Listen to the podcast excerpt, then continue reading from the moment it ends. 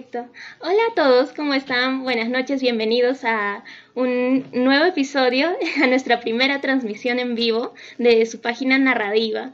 Eh, bueno, agradezco a todos por estar acompañándonos eh, detrás de sus pantallas y asimismo también, eh, bueno, nada, ¿no? Este, agradecer a nuestro querido amigo, compañero y colega que está con nosotros. Y, pero antes de poder comenzar con la charla y el tema tan importante que nos ha traído, quería darles a conocer un poco eh, acerca de nuestra página y la visión que tiene. Bueno, la visión de nuestra página en sí es de compartir conocimiento y saber de una manera diferente, compartiendo algunos textos, asimismo también comentando algo de historia mediante nuestro podcast de una manera muy distinta e invitando también a estudiantes, investigadores y, si puedo decir, nuevos intelectuales que están en esa búsqueda constante del conocimiento, no solo eso, sino también buscando nuevas formas para poder compartir, meditar e incluso, si podemos decir, inspirar a otros en este largo camino de la búsqueda del saber. Bueno, siguiendo también con nuestro, con nuestro programa de hoy día, quería presentarles a un queridísimo amigo de hace muchos años ya y también colega, como les dije. Eh, bueno, nuestro invitado hoy es un historiador egresado de la Universidad Nacional de San Antonio Abad del Cusco, desarrolla investigación sobre la historia social y cultural del Cusco del siglo XX, ha publicado artículos sobre el conflicto armado interno en el Cusco y sus implicancias en relación al turismo, las industrias culturales y el patrimonio. En relación a esto último, viene preparando un estudio más amplio sobre el impacto de la violencia política en el sur andino. Ha realizado también un trabajo colaborativo en el lugar de la memoria, la tolerancia e inclusión social LUM respecto al levantamiento de información, clasificación, procesamiento y análisis de las tesis antiguas de la Facultad de Ciencias Sociales de la UNSAC, lo cual derivará en una próxima publicación sobre el desarrollo historiográfico en el Cusco. Asimismo, ha desempeñado como investigador de archivos fotográficos, fílmicos y sonoros para la Dirección Desconcentrada de Cultura del Cusco. Asimismo, ha desempeñado como investigador de archivos fotográficos, fílmicos y sonoros para la Dirección Desconcentrada del Cusco, como les comenté, y también actualmente se desempeña como director general del Centro Cusqueño de Investigaciones Históricas Enfoques. Bueno, con ustedes Santiago Loaiza Velázquez. Hola Santiago. Hola Gretel, ¿cómo, estás Gretel? Eh, quisiera agradecerte por la invitación a tu programa, eh, felicitarte por, por, estos espacios que creas que considero yo muy importante en la difusión del conocimiento, en la promoción de la lectura. Y yo veo esto muy saludable y esto espero que se replique de muchas formas por los demás compañeros, colegas del Cusco, ¿no?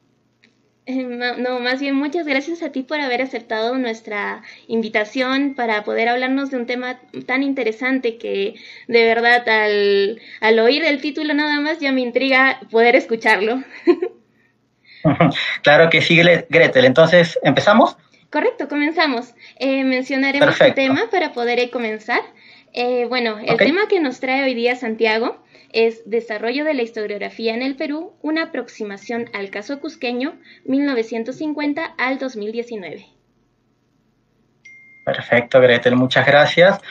Eh, bueno, eh, como mencionas, ¿no? El tema de la historiografía cusqueña ha sido un tema que en estos últimos, en este año 2020 me ha llamado mucho la atención desarrollarla, por lo cual este, ahora también por tu invitación estoy presentando unos pequeños avances, ¿no? Aún, aún iniciales, pero que eh, yo espero termine más adelante un trabajo mucho más contundente, ¿no? Entonces, si me permites, voy a compartir pantalla.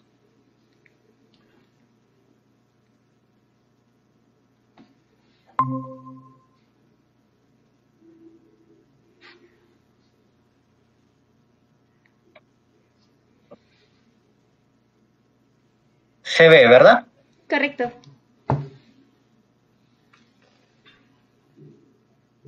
Sí, Gretel, ¿me confirma si se ve? Sí, correcto, lo podemos ver la diapositiva. Perfecto. Bien, eh, el título es sobre el desarrollo de la historiografía en el Perú, una aproximación al caso cusqueño, ¿no? Tomando como referencias 1950 eh, como punto de partida y 2019 en base a eh, las últimas tesis publicadas en la carrera de historia de la Universidad Nacional San Antonio del Cusco. bueno, aún existe de alguna forma una deuda muy grande en relación a, los estudios pues, historiográficos del Cusco, no propiamente dicho. Eh, lo que quiero conversar el día de hoy es sobre una parte en particular de la historiografía cusqueña, ¿no? que abarca eh, de la mitad del, siglo XX en adelante. ¿no?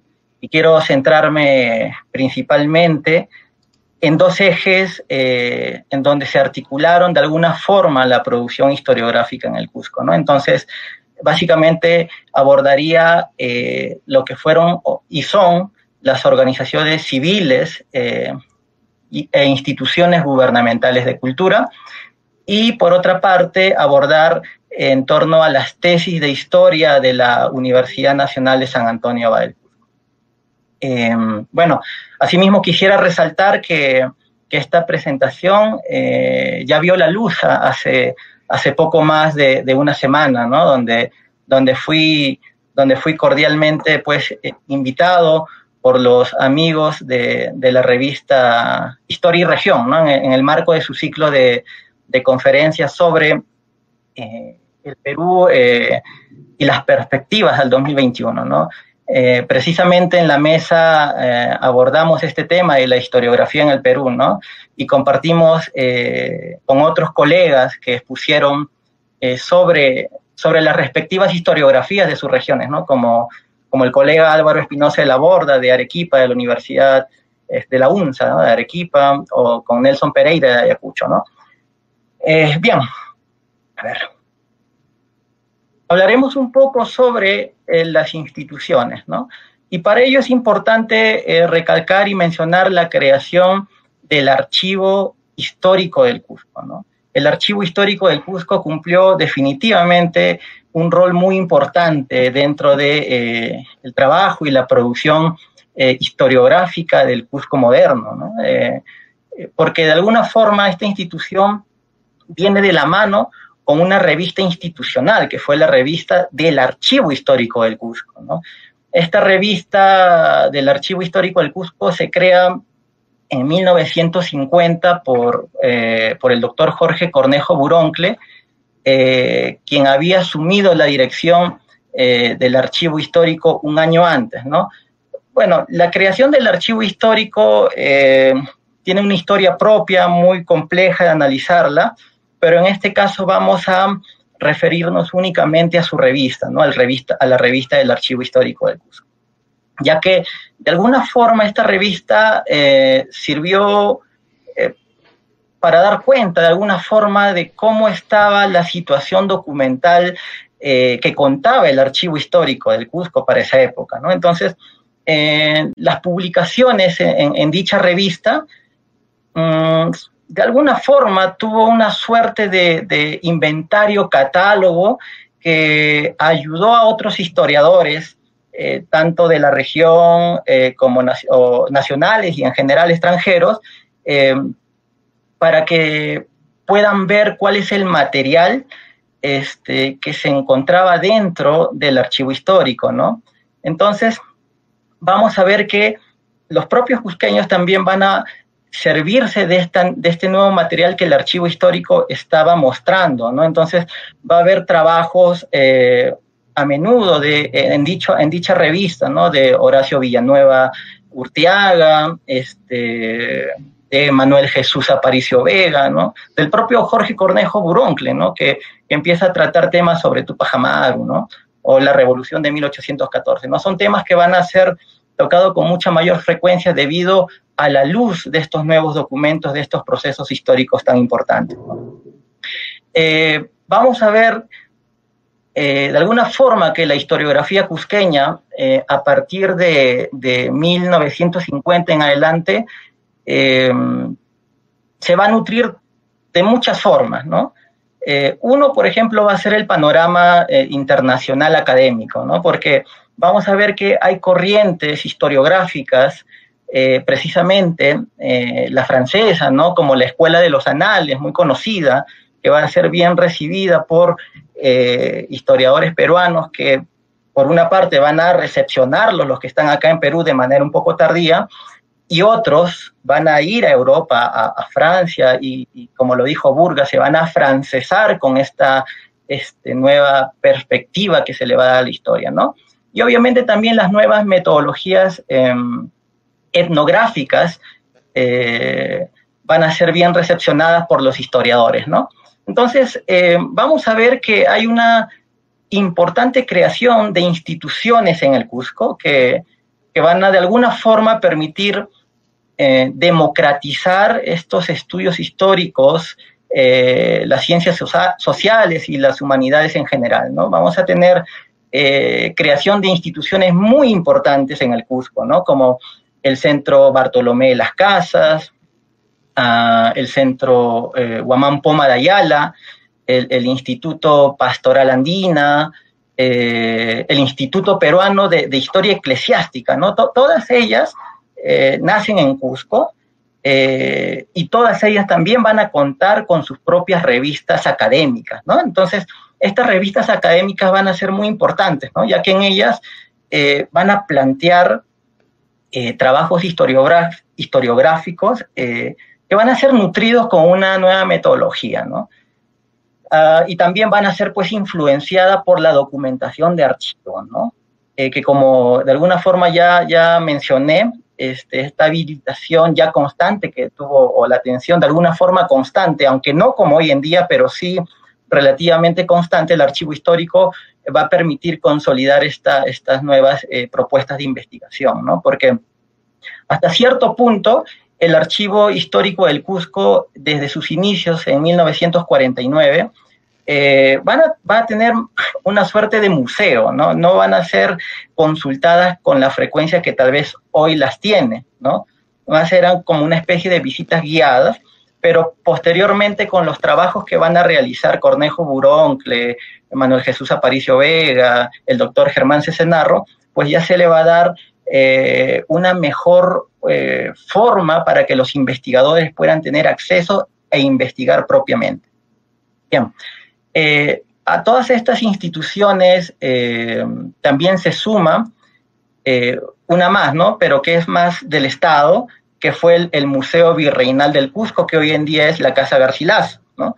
y que en su momento tuvo como director, un gran gestor en su momento, el señor Teófilo Benavente Velarde, ¿no? que fue el papá de quien fue profesor también en la carrera de historia, su hijo Teófilo.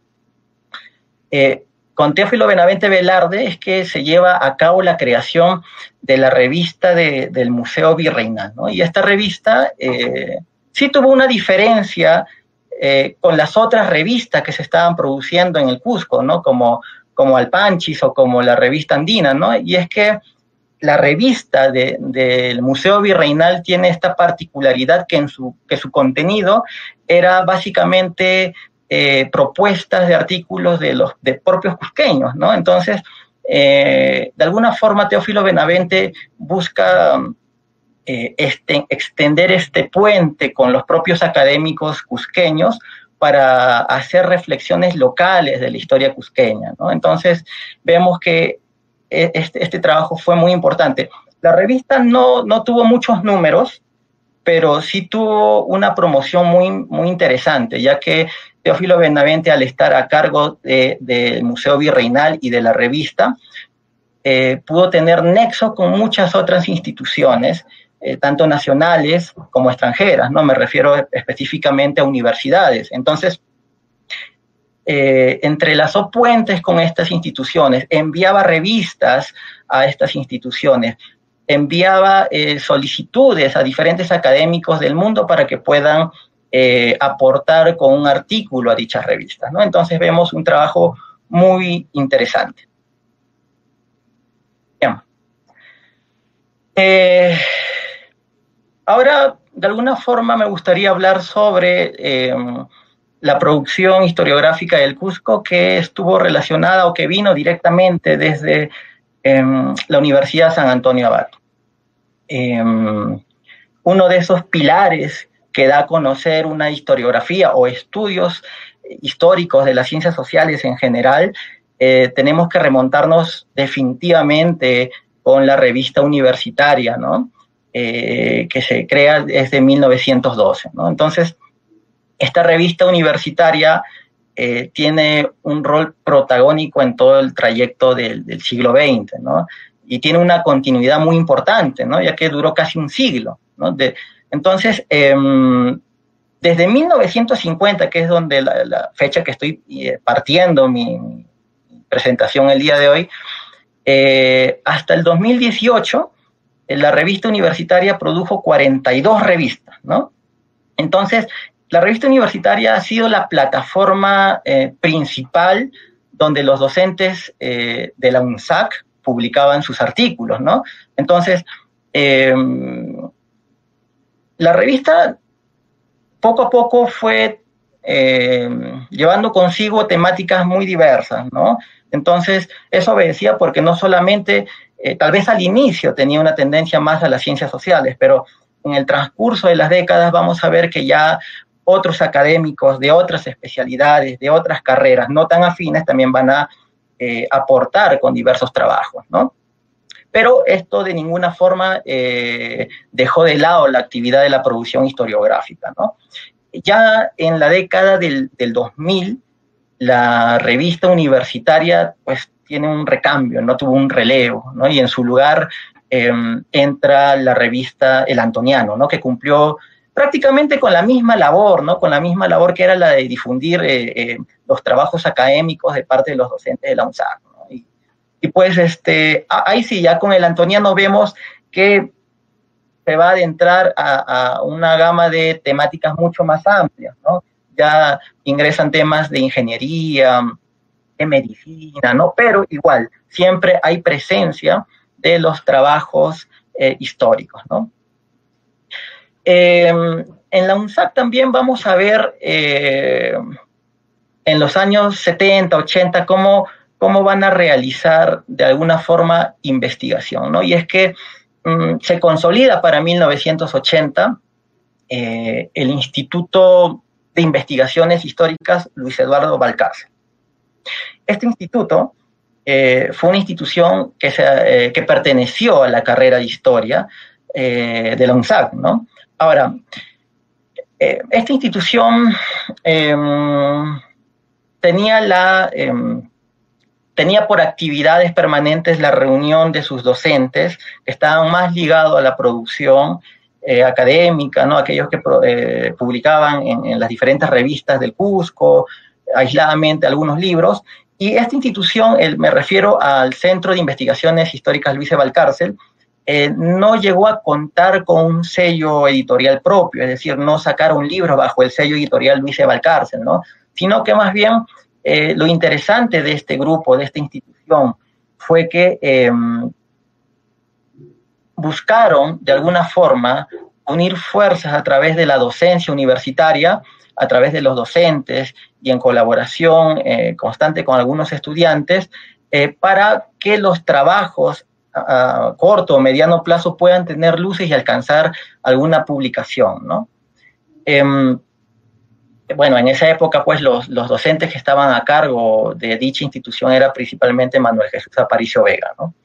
Ahora, eh, de alguna forma, ya entrándonos un poco a, lo más reciente, ¿no? De lo que es la producción historiográfica contemporánea en el Cusco, em, podemos entender que se ha perdido ciertos espacios, pero al mismo tiempo puede ganarse nuevas formas de producir este, la historiografía en el Cusco, ¿no? Si bien es cierto, anteriormente había eh, una supremacía por la producción académica que venía directamente de estas instituciones ah, o directamente de los docentes, eh, vamos a ver que posteriormente ya hay eh, grupos estudiantiles que van a estar sacando publicaciones eh, con cierta frecuencia, ¿no? Pero desde la carrera de historia, y eso es muy interesante resaltar, es que ya desde hace varios años em, se edita esta revista Kikyupa y creo Gretel, tanto tú como yo hemos eh, publicado en esa revista porque es una revista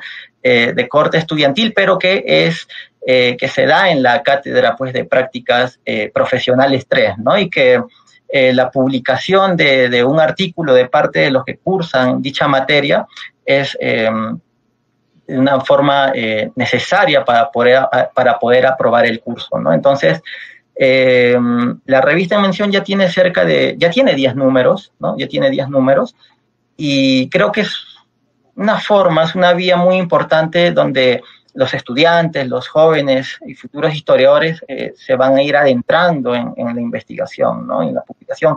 Y yo estoy seguro que muchos de esos primeros trabajos que se publican en, la revista Kikyupai eh, terminan siendo finalmente eh, publicadas como tesis. ¿no?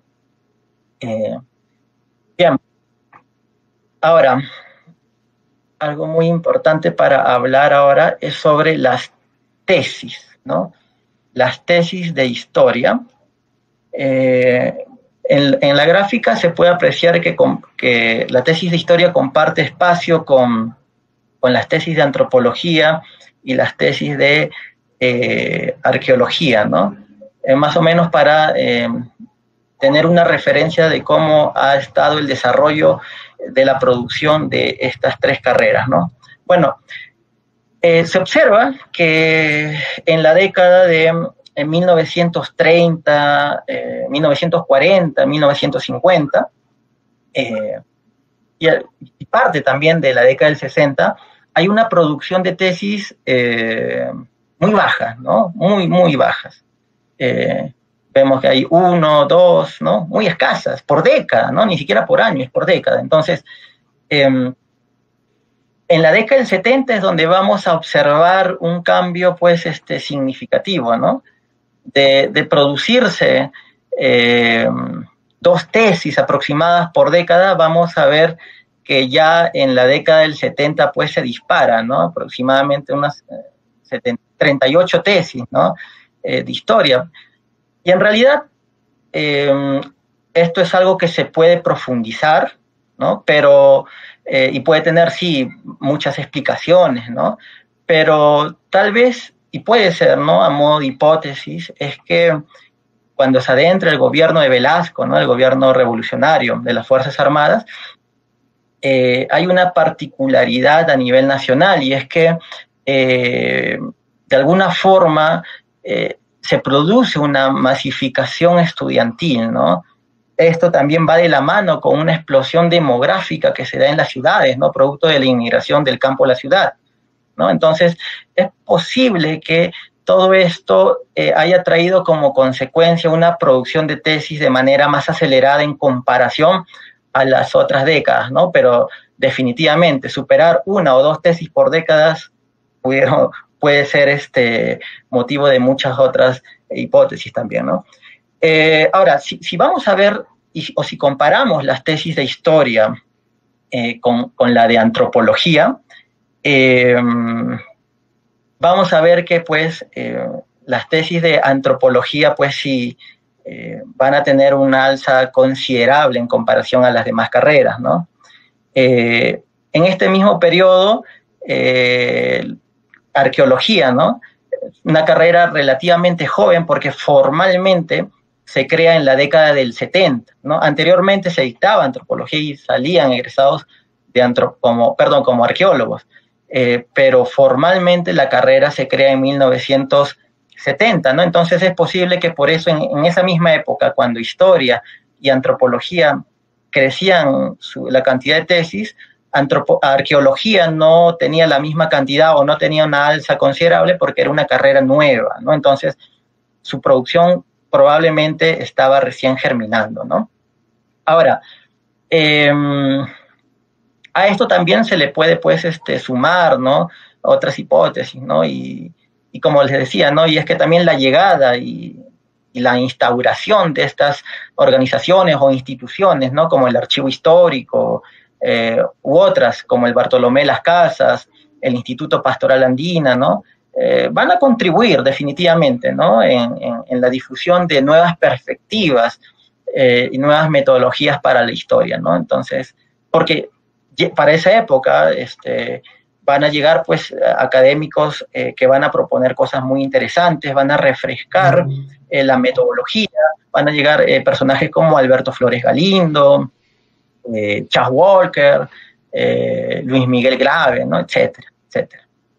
Enrique Urbano, ¿no? Bueno, estas revistas en esa época van a ser pues dirigidas por, esto, por estas personas, ¿no? Alpanchi, la revista andina, ¿no? Entonces, de alguna forma todo esto ayuda, ayuda a que eh, haya una mayor producción también de conocimiento.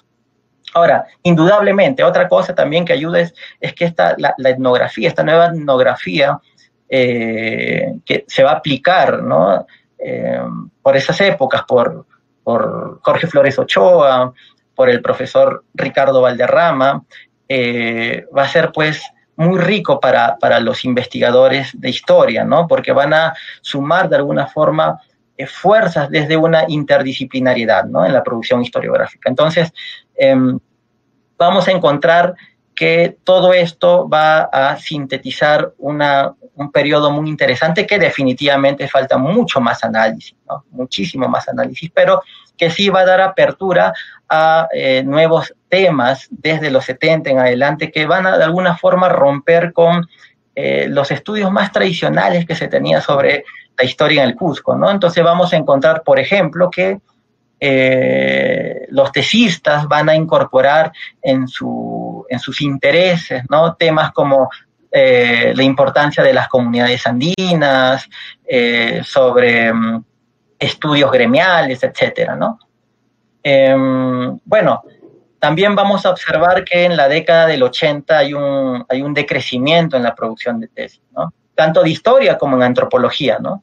Y bueno, eh, entramos pues sí, la década del 80, entramos a una década muy difícil, convulsionada, ¿no? Como es el periodo de violencia, ¿no? Entonces, em, ya que de alguna forma los medios de producción, o perdón, eh, eh, claro, sí, los medios de, para producir tesis era una herramienta muy utilizada, era la etnografía, ¿no? Entonces, eh, conseguir los datos, salir al campo, a las comunidades, prácticamente era una misión algo complicada para esta época, Entonces, tuvo que definitivamente verse pues interrumpido, ¿no?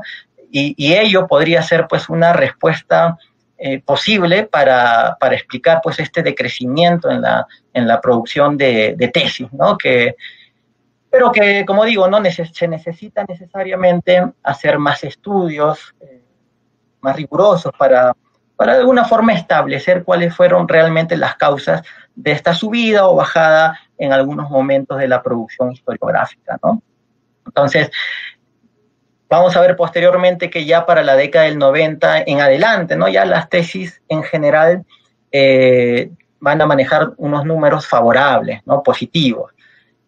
También puede tener muchas explicaciones, muchísimas, ¿no? Pero eh, uno de los, eh, una de las hipótesis podría ser que em, la comunidad estudiantil sigue creciendo, sigue masificándose, ¿no? Y eso es innegable, ¿no? Porque actualmente creo, bueno, al menos en Cusco hay una gran cantidad de estudiantes de historia, ¿no? Ingresan una fuerte cantidad, ¿no? Pero por otra parte también podemos observar que en Cusco, em, Cusco, pues desde el 2000 empieza a ser un destino turístico tremendo, ¿no? Fuerte. Entonces, eh, a esto añadiéndose, pues, este, el disparo y despunte también de la, de la arqueología como ciencia, como disciplina, ¿no? Eh, y las frecuentes puestas en valor del patrimonio arqueológico eh, dan pues una acogida mayor a los estudios multidisciplinarios, ¿no? Y eso pues es, asumida, creo yo, por la historiografía de buena forma, por eso vemos también eh, estudios más amplios en cuestiones temáticas y metodológicas, ¿no? Bien. Brevemente, ¿no? Eh, haciendo unas conclusiones preliminares sobre este tema, eh, me gustaría ratificar algunas cosas que ya anteriormente eh, lo dije, ¿no? En, el evento al cual fui invitado hace poco más de, una semana sobre la producción historiográfica en el Cusco, ¿no? Y es que, en primer lugar, eh, enfatizo esta importancia que fue la creación de estas instituciones culturales, ¿no? Eh, que sirvió para la investigación del Cusco y del sur andino peruano. ¿no? Creo eh, difícil que se haya podido desarrollar una historiografía en el Cusco eh, sin la influencia tanto de los académicos que llegaron al Cusco como en general de las instituciones que eh, cobijaron a, estos académicos y en conjunto produjeron variedades de temas, ¿no? Em, eso es muy importante, ¿no? Entonces, al mismo tiempo, espacios como lo que brindó eh, la revista del Museo Virreinal eh, para eh, profesores, académicos como Horacio Villanueva, Cornejo Buroncle, Jorge Polo y Laborda, Manuel Jesús Aparicio Vega, José Tamayo Herrera, etcétera, ¿no? Creo que ha servido muchísimo como una institución, como instituciones, modelos donde eh, uno pueda interactuar con ese conocimiento y poder producir aún mayor conocimiento sobre ello, ¿no? Y creo que lo importante eh, y reflexivo para nuestros tiempos es eh, poder replicar esas, la tarea que en su momento estas instituciones desarrollaron, ¿no? Porque de acá a unos 10, 15, 20, 30 años, pues no vamos a seguir recordando lo que hicieron esas instituciones o lo que hicieron esos académicos, sino que ya eh, eh, eh, es tiempo siempre de hacer recambios institucionales, generacionales, académicos. Entonces, también reflexionar sobre ese punto, ¿no? en segundo lugar, creo que las tesis de historia también han servido como un reflejo, ¿no? Para, para saber cuáles fueron los intereses eh, de los estudiantes y cuáles son también los intereses de los estudiantes, ¿no? Y saber más o menos eh, las medidas para dar facilidades en la investigación, ¿no? Entonces, em, hemos visto que en las últimas, em, en los últimos años hay una variedad de temas eh, sobre el Cusco, lo cual es alentador se está tocando temáticas que normalmente eh, no, no, se tocaban, ¿no? porque de alguna forma eh, hay estudios más eh, basados en una historia colonial, clásica, ¿no? pero creo que eso está quedando atrás, ¿no? Y la producción en, la, en las tesis de historia se está reflejando, ¿no? Y, bueno, por último, ¿no? Em, también ratificar lo importante que son los archivos históricos, ¿no? Hoy en día, pues, no sé cómo está la situación eh, para aquellos que tenían la, eh, de manera recurrente visitaban los archivos, porque los historiadores de alguna forma respiramos archivos, ¿no? Entonces, eh, este 2020 ha sido un poco difícil, pero más allá de la situación actual, creo que es necesario contar con buenas instalaciones en los archivos regionales, porque ya, como he dado cuenta, en su momento para el Cusco ha servido para potenciar y repotenciar eh, las investigaciones históricas. Entonces, habría que prestarle mayor atención a las necesidades que prestan los que necesitan los archivos regionales en todo el Perú y de esa manera pues posibilitar mejores ambientes mejores recursos para que la investigación y la memoria histórica sea preservada y al mismo tiempo pueda verse pues este difundida en los trabajos que los historiadores y demás académicos eh, puedan dar, ¿no? Eh, Gretel, yo, yo lo dejo ahí, este, esto ha sido un breve este, resumen, se podría decir, de eh, este primer alcance sobre la historiografía cusqueña y, y bueno, ¿no? Si, bueno, estuvo, estuvo perfecto de verdad la, la charla que nos diste. Eh, tu tema está muy interesante. Espero que posteriormente también nos puedas ampliar un poco más tu tema. Como dices en el título de la disertación de hoy día, es una aproximación. Entonces, nos gustaría si tal vez más adelante nos podrías eh, enseñar o sorprender con un poquito más de indagar ¿no? acerca de estos temas. Pero como una forma de ampliar tal vez tu charla, que hiciéramos hacerte algunas preguntas y no sé si tal vez nos puedes hacer partícipe con tu respuesta. Bueno, la, la primera pregunta con la que vamos a comenzar es, ¿fueron más foráneos o fueron los propios cusqueños quienes escribieron historia en estos años, entre 1950 al 2019?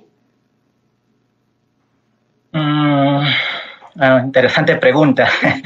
Eh, bueno, podríamos decir que, fue una amalgama de conocimientos, ¿no? Que, se entrecruzaron en, distintas épocas, ¿no? Eh, es innegable eh, la presencia no cusqueña en la producción historiográfica en todo el siglo XX, en realidad, ¿no? Sin embargo, como mencioné en mi presentación, eh, la creación de instituciones culturales, y culturales llámese el, Centro de Estudios Regionales Andinos, Bartolomé Las Casas, o eh, el Instituto Pastoral Andina, etcétera, eh, generaron una expectativa pues tremenda por, por las posibilidades que daban en cuanto a, a plasmar estudios concretos sobre la región del sur andino. ¿no? Entonces, todas estas instituciones eh, conformaron sus revistas y, qué revistas, ¿no?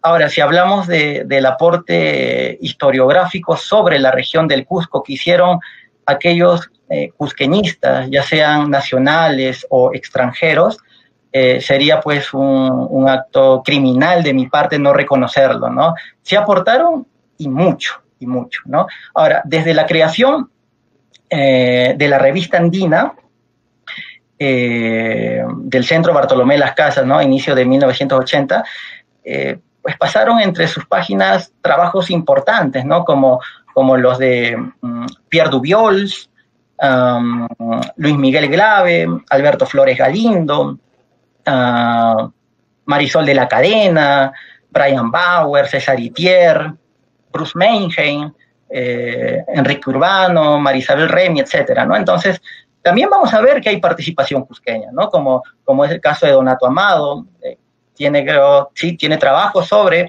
eh, las haciendas en Chinchaypuquio, ¿no? En, el periodo colonial. Eh, vamos a ver, pues, trabajos, trabajos también de Donato Amado sobre el, beaterio de las Nazarenas, ¿no? Ah, podríamos hablar también de la participación en dicha revista de la profesora Margaret Najarro, ¿no? Con estudios coloniales en su momento. Eh, Jessica, Jessica Esquivel tiene estudios arquitectónicos, urbanísticos del periodo colonial cusqueño, ¿no? El profesor Luis Medina, que, que también ha aportado eh, con respecto a, la conformación textil moderna en el Cusco, ¿no? Entonces, eh, se podría decir que, que el espacio generado por, estas revistas, ¿no? Por la revista andina, por la revista andina precisamente, tuvo una mayor presencia de estudios sobre el Cusco de procedencia cusqueñista, ¿no? entre nacionales y extranjeros, y locales también, obviamente. Pero desde luego hubo otros espacios donde eh, los trabajos de historiadores cusqueños salieron a relucir, ¿no? Eh, espacios como los de la revista El Panche, ¿no? O la revista del Archivo Histórico del Cusco, ¿no? O como ya mencioné mucho más antes, como la revista del Museo Virreinal, solo para citar, bueno, los autores que también ya mencioné, ¿no? El caso de Germán Cesenarro, Aparicio Vega, Horacio Villanueva, etcétera, ¿no? Entonces, aún así es, es eh, evidente que los trabajos sobre el Cusco eh, fuese abordado en mayor medida pues por historiadores venidos de otras latitudes, ¿no? Y, puede haber muchas razones también, ¿no? Y la principal es que Cusco, eh, como ciudad histórica, pues Mm, ha tejido una enorme, valiosa y, potente red de comunicación entre los científicos sociales. ¿no? Las fuentes primarias que posee impresionantes, ¿no? Nadie eso lo puede negar, absolutamente nadie, ¿no? Entonces, no es raro que, medio mundo eh, quiera venir a investigar eh, en sus archivos. Cierto, muy cierto lo que nos dices. Eh, bueno, tal vez mencionando el inicio de nuestra charla que tuvimos, eh, bueno, al inicio mencionaste que en este periodo existieron corrientes historiográficas y metodológicas, y metodologías, perdón, etnográficas. ¿Nos puedes hablar un poco acerca de ello? Em, claro. Bueno, primero, habría tal vez que entender eh, cómo ha sido pues, la evolución eh, de la producción historiográfica cusqueña desde, desde los inicios del siglo XX. ¿no? Bueno, si tendríamos que dar un punto de partida, tranquilamente podríamos iniciar con la famosa generación dorada del Cusco, conocida también como la generación La Sierra, conformado por, por Luis Eduardo Valcárcel, Uriel García, eh, los hermanos Cosío, entre otros. Em, bueno, este primer grupo de intelectuales eh, y, su, y, su, producción son los primeros que de alguna forma se acercan a lo que hoy podríamos llamar historiografía. Y claro, eh, por la época en que, en que vivieron, estuvieron sujetos a la forma pues, de entender eh, su realidad, ¿no? su coyuntura, y por ende plasmar pues, sus análisis ¿no? a las tendencias eh, comunes de su época. ¿no? primaba generalmente una forma ensayística de, de conocer em, y de generar el conocimiento, ¿no? Y como no había una delimitación teórica eh, que lo sujetasen necesariamente a hacer historia, entonces estos intelectuales eh, se valieron de una forma eh, multi y transdisciplinaria para su época, ¿no? Que iba desde la recolección de fuentes, ¿no? tal vez, ¿no? Un mediano positivismo, ¿no? Ante estas fuentes y, bueno, desde luego, eh, su apoyo arqueológico y antropológico, ¿no? Y hasta el derecho y la economía, ¿no? Para de esta manera poder, pues, construir el discurso de su época, ¿no? Y todos estos factores, de alguna forma, enriquecieron eh, su producción. Ahora, em, desde una mirada nacional, em, Manuel Burga indica que la historiografía peruana desde la década de 1950 de alguna forma se moderniza, ¿no? Entonces, esto eh, tal vez motivado por la influencia de la corriente historiográfica de, los anales, ¿no? Ahora, precisamente Burga llama a la generación del 50 como la generación de la ruptura, ¿no? Que estuvo conformado por em, Pablo Macera, Franklin Pease, eh, Miguel Maticorena, Valdemar Espinosa, ¿no? etcétera. Y que, que básicamente eh, tuvieron una actitud iconoclasta ¿no? de los anales, ¿no? que, le permitió eh, que en Perú haya una, pues, una conformación más crítica, más rigurosa sobre las fuentes, ¿no? y que nacieron también nuevos, intereses sobre em, la historia económica, ¿no? la historia social y cultural. Ahora, el, el, Centro Bartolomé Las Casas y el Instituto Pastoral Andina fueron precisamente eh, esas instituciones que irradiaron en Cusco estas nuevas experiencias de historiadores cusqueñistas, ¿no? que tuvieron la fortuna de viajar por Europa y más precisamente a Francia, ¿no? y nutrirse de estas nuevas tendencias historiográficas. Claro, ahora de manera más tardía fue aplicada en Perú. Eh, los trabajos de Horacio Villanueva, como, como la historia de la Universidad Nacional de San Antonio del Cusco en la década del 60, o incluso las monografías de Cornejo Buroncle, pues eran las pruebas de una larga tradición ensayística, monográfica ¿no? y positivista que, que primaba en Cusco. ¿no? Ahora, eh, si vamos a revisar las tesis de historia de UNSAC de los 70, vamos a encontrar eh, títulos pues recurrentes ¿no? como los chancas y la expansión de los incas, ¿no? Eh, el derecho incaico, eh, la navegación incaica, la medicina incaica, el matrimonio incaico, ¿no? etc. Entonces, eh, vamos a ver que el incaísmo como tema de estudio pues era muy recurrente y el análisis de las crónicas y, y demás fuentes son mínimas, ¿no? Pues se tiende más a, a una literalidad de plasmar los datos de las fuentes. ¿no? Ahora, la etnografía como método de estudio de la antropología, pues eh, se, convirtió en una, en una herramienta recurrente para los trabajos historiográficos. ¿no? Eh, este método de observación y de registro de las prácticas culturales, eh, sumado al registro oral de las fuentes, fue muy importante. ¿no? y cobra mucha mayor importancia cuando en la década pues, del 50 Em, Efraín Morote Betz recoge el, mito de Incarri, ¿no? De los queros, sumándose luego a este grupo de antropólogos destacados, eh, otros como, por ejemplo, Oscar Núñez del Prado, eh, Jorge Flores Ochoa, Ricardo Valderrama, ¿no? etcétera. Entonces, harán que la etnografía y la oralidad sean herramientas imprescindibles para las ciencias sociales, ¿no? Y desde luego, eh, la historiografía también se, valdrá de ellas, ¿no? Prueba de ello son las tesis em, de historia producidas en los 70 en adelante, ¿no? Tesis como eh, la continuidad y discontinuidad textil en, Chinchero y Pisa.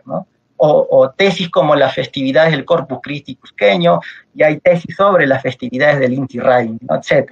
Entonces, creo que la década del 50 en adelante en Cusco, desde un análisis de la historiografía, merece pues definitivamente mayor atención, ¿no? ya que confluyen eh, muchos episodios eh, políticos, culturales, ¿no? que hacen eh, interesante desmenuzar estos pormenores.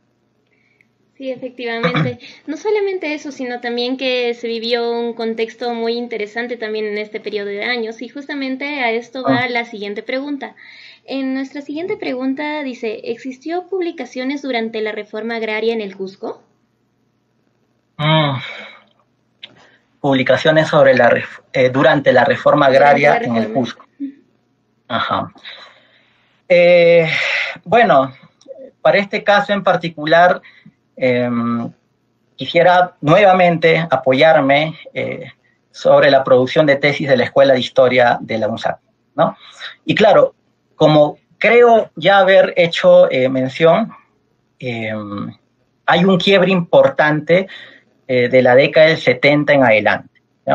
Anteriormente se había producido un aproximado de dos tesis por década, una cifra muy preocupante. Sin embargo, em, en la década del 70 observaremos que se han de publicar 38 tesis de historia, ¿no? una cifra muy superior. Esta, diferencia es, motivada, como, ya como ya les mencioné, ¿no? Eh, por tal vez el incremento y masificación de estudiantes en general a las aulas universitarias durante el gobierno eh, revolucionario de, Velasco, ¿no? Em, y a pesar de que en esta época eh, se compartían intereses de continuar haciendo estudios incaístas, em, observaremos que hay una cierta tendencia ¿no? a realizar estudios con cierta influencia marxista, ¿no? abriéndose eh, de alguna forma paso de esta manera nuevas propuestas sobre estudios históricos, ¿no? de corte más político contemporáneo, una historia rural, eh, historia de las haciendas modernas ¿no? y de los movimientos campesinos. Eh, vamos, vamos a ver, por ejemplo, que en la década del 70 se producen tesis como la, reforma agraria en el distrito de Maranganí. Eh, hay otra tesis sobre estudios eh, de la hacienda en la comunidad de Ongoy.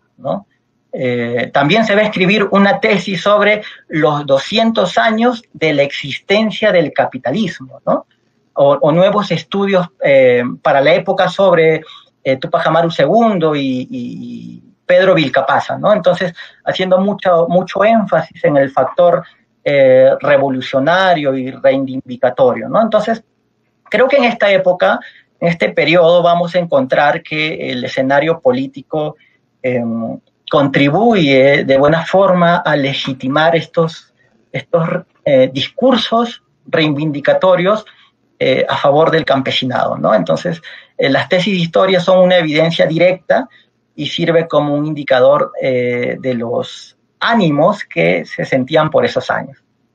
Perfecto. Y bueno, en cuanto al otro también otro contexto también que nos parece muy interesante en este periodo de años es también eh, la producción historiográfica durante el conflicto armado interno. O sea, estamos hablando de la época del terrorismo. En nuestra región ah. hubo eh, publicaciones. ¿Nos puedes comentar algo acerca de ello? Claro. Mm, bueno, es un tema muy complicado de abordar, ¿no? Eh, bueno, por muchas razones en realidad. quizás la primera se deba a que no exista eh, estudios concretos de, quienes se hayan sentado a reflexionar sobre este punto, ¿no? No hay literatura específica al respecto, me refiero para el caso cusqueño. Pero esto no quiere decir que no existan las fuentes para dar luces sobre el tema. Em, ahora, em, dejándonos seducir eh, de forma a priori por el contexto que se vivió en esa época, quizás podría argumentarse que, el escenario pues convulsionado que se vivió en las zonas altoandinas em, complicó el trabajo de campo, ¿no? La etnografía y la oralidad sufrieron eh, un revés en lo normalmente acostumbrado a la investigación, ¿no? La apertura al diálogo, em, el intercambio cultural, el compartir en las festividades, eh, ahora pudo verse trastocado por una actitud de miedo, eh, de recelo sobre el visitante, ¿no? Entonces, quizás conduciéndolo eh, y emparentándolo con estos investigadores que pudieran haber llegado como si fuera tal vez un Sinchi o un senderista en busca de nuevos adeptos, ¿no? Entonces, em, de alguna forma las estadísticas corroboran en parte lo que menciono. las tesis de historia sustentadas entre 1970 a 1980 suman en total 38 publicaciones. Pero entre 1980 a 1990, década donde se vivió de manera más violenta eh, el accionar terrorista, hubo solo 11 tesis publicadas. Es decir, se redujo notoriamente la producción de tesis, ¿no? Entonces, eh, y también, como era de esperarse, los trabajos realizados en, esos años eh, tiene una tendencia casi eh, totalitaria, ¿no? De estudios de archivos sobre el periodo colonial y otros sobre la vida republicana, ¿no? Abandonando de alguna forma, de esta manera, o al menos por esos años, las herramientas etnográficas que permitían eh, apoyarse eh, al historiador eh, a, enriquecer pues estos trabajos, ¿no? Entonces vamos, vamos a ver que la coyuntura de aquellos, de aquellos años pone en jaque la cotidianidad de la investigación, ¿no? Y no es para menos, no es para menos. Cusco, a pesar de lo que se cree, vivió duros momentos de violencia. Por ejemplo, en la Universidad San Antonio Abad, estuvo en el ojo del huracán en muchas ocasiones, desde la vigilancia de las fuerzas del orden, ¿no? como también eh, desde el panorama subversivo. Eh, inclusive un profesor de la carrera de historia em, fue arrestado por esos años por vinculársele a las filas de Sendero Luminoso. Eh, y posteriormente, lamentablemente, es asesinado en la matanza de los penales en 1986. ¿no? Entonces, era un ambiente terrible. ¿no? Y es obvio que era contraproducente Mm, establecer alguna línea de investigación temprana sobre esta temática. ¿no? Eh, ante esta dificultad, muchos jóvenes egresados de la carrera de historia y algunos docentes de la misma escuela eh, hicieron, hicieron de alguna forma suyos los medios de comunicación periodísticos, ¿no? Y lo hicieron bastante bien. Por ejemplo, en la prensa escrita, como, como el, comercio, el comercio del Cusco o el Sol del Cusco, eh, podían mostrar a modo de, ensayo mm, breves artículos de divulgación, ¿no? Entonces, eh, con temas que de alguna forma eran relativamente frecuentes, pero que cumplían un rol fundamental de llevar con mayor amplitud a la población temas importantes que, se debatían eh, con frecuencia. Entonces, así vamos a encontrar numerosos artículos como por ejemplo del, ya fallecido profesor em, muy querido, ¿no? El profesor Marco Antonio Álvarez, quien en esa época pues era un jovencísimo egresado de la carrera de historia y que abordaba pues temas muy variados, ¿no? Y que los publicaba en dichos periódicos, ¿no? Temas como em, el, antiguo, los antiguos reinos del Perú, este, temas sobre la conquista de las ocho horas de trabajo, eh, la revolución de José Gabriel Tupac Amaru, ¿no? Entonces vamos a ver que hay estos espacios. Habían otros personajes también que utilizaron la prensa para publicar sus artículos de divulgación, ¿no? Profesores como Teófilo Benavente Velarde, eh, Víctor Ángeles Vargas o Alipio León Abarca, ¿no? Eh, estos profesores, por ejemplo, escribieron eh, sobre sobre los héroes, héroes cusqueños en la Guerra del Pacífico, ¿no? Tema nuevo para esa época, también sobre la historiografía desarrollada en América, ¿no? O, como el profesor Víctor Angles que publicaba sobre Sacsayhuamán, ¿no? Entonces vamos a ver que hubo una producción, sí, ¿no? Menor definitivamente. Eh, no solamente pues se valieron de espacios em, frecuentes dentro de la academia, ¿no? Eh, como las publicaciones de libros o artículos en revistas especializadas, sino que de alguna forma también se valieron de espacios más democráticos, más amplios, ¿no? Como la prensa escrita, ¿no? Sin embargo, como vuelvo a recalcar, aún se necesita estudios más rigurosos para saber con mayor precisión lo que ocurrió en, en esa época. Perfecto. Creo que estuvo muy clara tu, tu, respuesta y también muy interesante y también nos incentiva en cierta forma también a poder darle eh, mayor énfasis en cuanto a la investigación en este periodo y específicamente en este tema, ¿no? Que eh, es muy controversial, controversial incluso hasta nuestro tiempo, ¿no? Eh, bueno, el, eh, ya llegando tal vez a nuestra última pregunta, sería, eh, a la afirmación, no hay una publicación sobre la historiografía cusqueña. Dinos, ¿esta afirmación es del todo cierta o en parte o definitivamente es falsa? ¿Qué opinas? Vaya, qué pregunta, Gretel. Em, creo que es cierta, creo que también es cierta en parte, eh, y en alguna forma es falsa, ¿no? Tiene todos estos ingredientes. Eh, en el 2004 o 2005, creo, eh, Yasmín López Lenzi escribió un artículo sobre, sobre la creación de la nación peruana en, en, las revistas culturales del Cusco entre 1910 y 1930. Y claro, eh, aunque su objetivo no era hacer un análisis estrictamente historiográfico, eh, salta a la vista la importancia que da sobre aquellos eh, espacios que se genera post-reforma universitaria de 1909 en Cusco. ¿no? Revistas como La Sierra, por, editada en su momento por Luis Valcárcel, Uriel García, ¿no? o la revista universitaria que también van a formar parte de esta generación dorada del Cusco, y otras revistas, nos pueden dar este primer acercamiento sobre eh, cómo se estructuró eh, la producción en ciencias sociales, ¿no? a nivel de revistas cusqueñas de las primeras décadas del siglo XX. Em, por otra parte, eh, se me viene a la mente ahorita, Joseph Dagger en una conferencia manifestaba que el cusqueño José Tamayo Herrera, a través de su obra Historia Social del Cusco Republicano, eh, estuvo influenciado por la Escuela de los Anales, ¿no? Y que dicho autor, aunque no reconozca esta influencia, eh, las obras de él y de algunos de sus contemporáneos cusqueños eh, habrían de estar bajo esta línea, ¿no? lo mismo que para esa época también lo estuvieron Heraclio Bonilla, Manuel Burga o Alberto Flores Galindo, ¿no? Bueno, este último más influenciado por el, por el marxismo.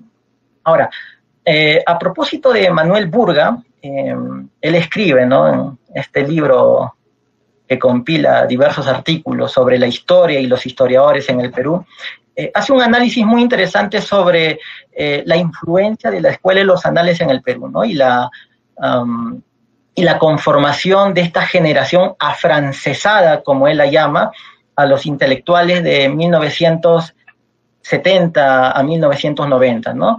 Y bueno, hay breves eh, pinceladas sobre el impacto eh, que pudo haber tenido eh, sobre el Cusco, ¿no?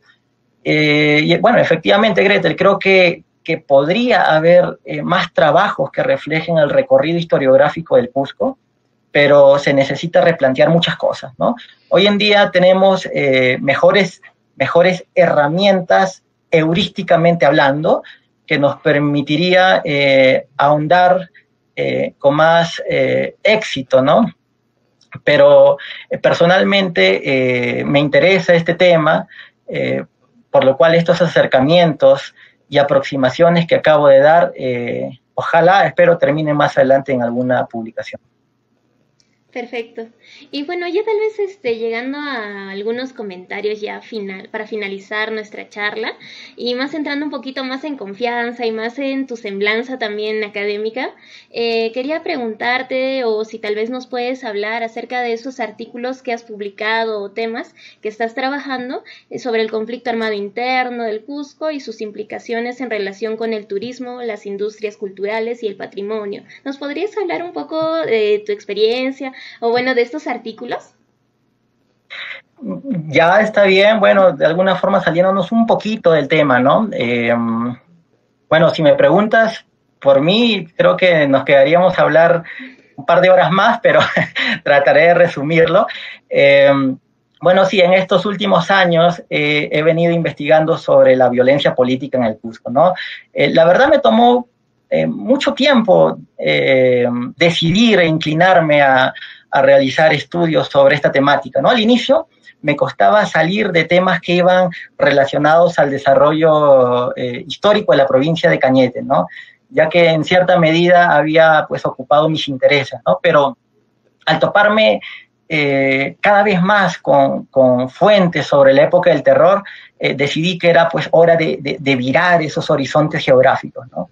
Em, bueno, sí, he publicado sobre esta temática en revistas nacionales y en algunas extranjeras. Una de ellas, por cierto, está en prensa ahora. Eh, el conflicto armado interno en el Cusco, pues, tiene múltiples aristas, ¿no? De donde uno puede tranquilamente explayarse. Eh, uno de mis artículos habla sobre eh, la estrategia visual en relación a los atentados terroristas de parte de Sendero Luminoso en los centros eh, patrimoniales, ¿no? Y para ello, pues, nos preguntamos eh, cuál era, pues, la intención de Sendero Luminoso de dañar el patrimonio cultural, ¿no? O, si también estuvieron conscientes del, daño patrimonial que hacían, ¿no? Entonces, definitivamente, las pintas eh, fueron realizadas de forma consciente y tuvieron una clara intención, ¿no? Ya para eso, trabajos de Sergio Bosch, donde refiere que em, refiere que los actos terroristas eh, que tienen por objetivo los bienes culturales eh, son aquellos episodios con fines claramente eh, reivindicativos o propagandísticos, ¿no? Que determinados grupos sociales buscan para crear alarma social, ¿no? Entonces, es decir, que para este caso Sendero Luminoso buscó pues escenarios más representativos representativos de la ciudad del Cusco, ¿no? Los más llamativos, donde confluyen eh, gran cantidad de personas y así pues poder utilizarlos como, como un gran pizarrón, ¿no? Donde, donde proyectar pues su ideología a través de mensajes concretos y representaciones iconográficas, ¿no? Bueno, otro artículo que trabajé sobre, sobre la masacre ocurrida en la comunidad campesina de Lucmahuayco, ¿no? Que pertenece al distrito de Vilcabamba en la convención. Eh, este artículo, que lo volveré una versión resumida, que lo publicaremos a través de, del blog del Centro Cusqueño de Investigaciones Históricas Enfoques, eh, básicamente explico el proceso de cómo una comunidad cusqueña que se vio envuelta trágicamente con la muerte de 34 campesinos en manos de las fuerzas del orden y de las rondas campesinas, eh, motivado pues infortunadamente por su ubicación geográfica en, el triángulo limítrofe entre Ayacucho y Apurímac, ¿no? Y claro, eh, por el eterno abandono también del gobierno central y regional. Entonces, he realizado otros alcances vinculados más estrictamente al, impacto eh, que tuvo el accionar terrorista sobre el, sobre el turismo ¿no? y las industrias culturales. Una de ellas donde sustento eh, como el atentado eh, de la estación de tren en San Pedro, que dejó más de 40 muertos y decenas de heridos, ¿no? todos ellos turistas, propaga una imagen terrible del turismo en el Cusco a nivel mundial, ¿no? ocasionando pues de esta manera índices negativos sobre, sobre la actividad. ¿no? Incluso eh, muchos países recomiendan y hasta prohíben que sus connacionales pues dejen de viajar a Perú, ¿no? Y si fuese el caso de que viajen, se les pedían que compren un seguro de viaje exclusivamente por la ola de violencia que se vivía, ¿no? Entonces, ¿no? Eh, finalmente, pues, eh, te comento, te puedo comentar, eh, a modo de primicia, que, bueno, estoy elaborando un trabajo mucho mayor sobre el impacto de la violencia política en, en el sur andino peruano, ¿no? Eh, actualmente está en un alto avance en cuanto al proceso de investigación y, esperemos que vea luz próximamente, ¿no? Y temas similares, venidos de la década del, 50 en adelante, me llaman mucho la atención, ¿no? Al igual que, mis colegas del Centro Cusqueño Enfoques, quienes eh, en estos últimos años también han virado a estudios del siglo XX y de seguro les traerán eh, más novedades en las ediciones próximas que se dará de, de, nuestra revista institucional, ¿no? que es la revista Richard. Y bueno, justamente queríamos, queríamos tal vez este, felicitarte por el trabajo y la labor de los artículos que estás publicando y bueno, las investigaciones también que estás realizando. Y bueno, esa, esa última investigación también que nos mencionas, ojalá que pueda ser culminada y como dijiste nos estás dando la primicia, esperemos que también el desarrollo de esta investigación nos puedas eh, dar a conocer también en, este, en esta página también que busca eh, enriquecer nuestros conocimientos. Y bueno, justamente hablando acerca de enfoques, eh, ¿a qué se dedica básicamente Enfoques o la revista en sí, Richari, que es la revista institucional de esta, de, esta institución, ¿no? A ver, ¿nos puedes comentar un poco? De la revista, sí, claro. Em, eh, bueno, la revista Richari em, forma parte del Centro Cusqueño de Investigaciones Históricas Enfoques, ¿no? Y sí, es, es, su revista institucional. Eh, la revista Richari, pues, eh, nace inclusive en los primeros años eh, del 2000, formado por, por, una generación inquieta, ¿no? De la carrera de historia de la UNSAC de esa época, en su camino ha tenido ya varias publicaciones en formato um, boletín, en el 2012 es eh, que se publicó eh, por última vez eh, en la serie de cuadernos de investigaciones universitarias que fue auspiciado por, por el Vicerrectorado de Investigación de la UNSAC. ¿no? Sin embargo, muchos años después, ¿no? esta tarea de contar nuevamente con una revista ya es una realidad. ¿no? La revista Richari inicia, pues, se podría decir un nuevo camino, ¿no? Eh, un nuevo ciclo, ¿no? Se ha reestructurado y ahora se va a iniciar, pero ya con la numeración número uno, ¿no? Es decir, nuevitos otra vez, otra vez empezamos, ¿no? Pero con mayor experiencia y, nuevos integrantes, ¿no? Ahora, el número uno de la revista Richari, eh, eh, perteneciente a la edición del semestre agosto-diciembre del 2020, ya se encuentra listo, ¿no? Por el momento será una revista virtual, Estamos esperando eh, que se termine de diseñar nuestra página web, donde lo almacenaremos eh, cada número semestralmente, ¿no? Que, tendrá la revista, ¿no? Eh, ahora, hablando de esta primera edición, te comento así brevemente, contamos con, con, artículos muy interesantes, ¿no? Por ejemplo, hay un artículo del historiador norteamericano Rice sobre la política del turismo en Cusco luego del terremoto de 1950.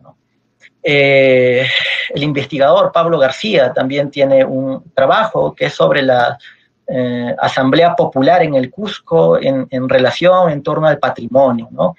Eh, desde la casa, desde Enfoques, tenemos trabajos de, de Cusicuna y, Roberto Ojeda, ¿no? que nos hablan Lisbeth, por ejemplo, nos habla sobre la demografía histórica en la parroquia del Hospital de Naturales, ¿no? y Roberto Ojeda eh, nos habla un poco sobre los vestigios eh, arqueológicos olvidados en Chinchaypuquio. ¿no? Eh, también tenemos artículos de, un artículo de, de Milena Manotupa sobre sobre la marucancha ¿no? en el Cusco, ¿no? y entre otros trabajos que eh, van a poder ver próximamente en la revista. Contamos también, obviamente, con la sección de reseñas, eh, la sección de archivos, eh, una sección de entrevistas, ¿no? que estoy seguro les va a gustar mucho. contamos con un consejo editorial de primer nivel, definitivamente, ¿no? Entre los que figuran, por ejemplo, el profesor Juan Marchena, Luis Miguel Glave, Raúl Asensio, eh, Margarena Jarro, Juan Carlos Lacerna, Rosano Calvo, ¿no? etcétera. Entonces, queremos, eh, a través del Centro Cusqueño de Investigaciones Históricas y Enfoques, eh, ofrecer una nueva mirada sobre Cusco, ¿no? y del sur andino en general. Y en ese entender, la revista Richari eh, se, encamina a ello, ¿no? Estamos seguros de, poder aportar nuestro granito de arena y bienvenidos todos y todas los colegas cusqueños y cusqueñistas quienes deseen aportar con sus trabajos en nuestras futuras ediciones de la revista. Eh, perfecto, de verdad. Muchas gracias por habernos compartido esto eh, acerca de también este centro de estudios que de verdad felicito su trabajo y la iniciativa también que tiene por compartir estos eh, diversos temas también. y bueno, ¿qué más? esperamos con gusto, con gusto de verdad de la página para poder ya chequear el primer, el primer número como nos comentas. Y bueno, ya llegando tal vez al final de nuestra conversación, quería agradecerte de verdad por haber aceptado nuestra invitación y también posteriormente eh, tienes las puertas abiertas para ver si nos puedes también eh, nutrir eh, de más conocimientos acerca de tus nuevas investigaciones. Y asimismo también este, damos gracias a toda nuestra audiencia que ha sido este que nos ha, estado, eh, con nosotros desde inicio a fin, de verdad. Muchas gracias por estar al, otro lado de la pantalla. Esperamos que en una próxima eh, transmisión también estén junto con nosotros. Y bueno, también agradecer eh, fuera de todo ello también a nuestro muy querido asesor técnico, también Conrad Paredes, que cuya, cuya, sin, cuya, sin cuyo apoyo no, no hubiera sido posible esta transmisión, la verdad. Y bueno, no sé, lo pueden encontrar a él también en Facebook como Conrad Par y en YouTube como Conrad Par 777 donde encontrarán consejos útiles, además de tecnología y también de muchas cosas más. y bueno, ya para cerrar esta transmisión, eh, te agradezco de verdad eh, y como dije, la página siempre va a estar sus puertas abiertas a los nuevos investigadores o las nuevas personas que están queriendo transmitir sus conocimientos, ¿no? Porque como sabemos, nuestra, nuestra historia es muy rica, no solamente es un periodo en sí de la historia, sino también tenemos eh, mucho, mucho todavía por dar a conocer, ¿no? Y muchas, este, periodos de la historia que todavía no han sido muy estudiados, por ejemplo, los más contemporáneos, ¿no? Que son eh, para mí los que todavía crean controversia. Y bueno, muchas gracias por estar con nosotros, Santiago. Muchas gracias por esta transmisión. Y hasta otra oportunidad, chicos. Que tengan una buena noche y que sigan estudiando y incentivar la lectura en casa. Nos vemos. Hasta luego.